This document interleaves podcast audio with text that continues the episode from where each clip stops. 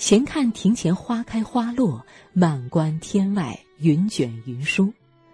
你正在收听的是中央人民广播电台每天晚上二十二点财经夜读，让你的心灵宁静，让你的心灵成长。身边经常有人这样跟我说：“等以后有时间了，我要去云南住上几天，晒晒太阳。”等下次有空，我要带孩子去郊区钓鱼。等明年我去考个潜水执照玩玩。等退休了，我要去农村弄一块地盖个房子。于是，等什么我就什么这样的将来时语事，我听得太多了，听得耳朵起茧，听得心烦意乱。你去做做我看啊。有些事儿明明现在就可以做的，干嘛要等到以后呢？那些说将来怎么样的人，通常从未兑现过。可能一段时间后，你问他，他会摸着头说：“我说过这样的话吗？”哦，太忙了，等以后有空再说吧。在生活中，我慢慢学会了用完成时和别人说话。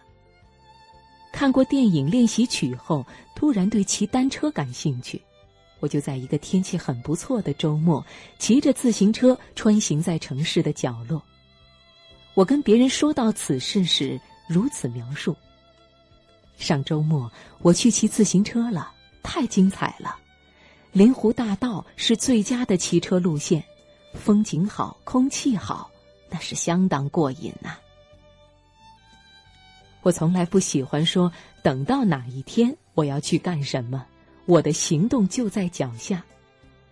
今年年假结束，我这样跟朋友提起：我刚去了一趟印度，机票只花了两千元，比到海南还便宜。我教你们怎么购买廉价机票。印度的棉麻围巾超便宜，我带了一条深蓝色的送给你，肯定适合。我陪朋友看车的时候，一眼相中一辆合眼缘的烟灰色 Polo 车，我问了价格，然后分期付款买下来。那时候我还没拿到驾照。三个月后，我已经开着自己的新 Polo，把朋友们惊得掉了下巴。我的话是，我已经拿到了驾照，只要想去做一件事，总会做成的。车买了，驾照非考过不可。瞧，我这么笨的人都能开车了，你们一定行的。说完这话，我已有三个朋友大受鼓舞去做这件事了。去年我克服重重障碍，我的英文很烂，胆子很小，成功的在网上联系了一家澳洲牧场的居住计划，为期十天。在此前一个月，我成功的购得了两千五百元的广州飞墨尔本的往返机票，同样让同伴惊叹不已。我就拿着一本英文常用级词典，顺利的抵达澳洲庄园。住在小木屋里，和来自世界各地的义工们一起在庄园里骑马劳作，非常开心的体验着自己向往已久的生活。我回来后，把这些有价值的信息告诉朋友，成功的指导两个朋友完成了梦想。现在，我同样喜欢听到这样的完成时语句。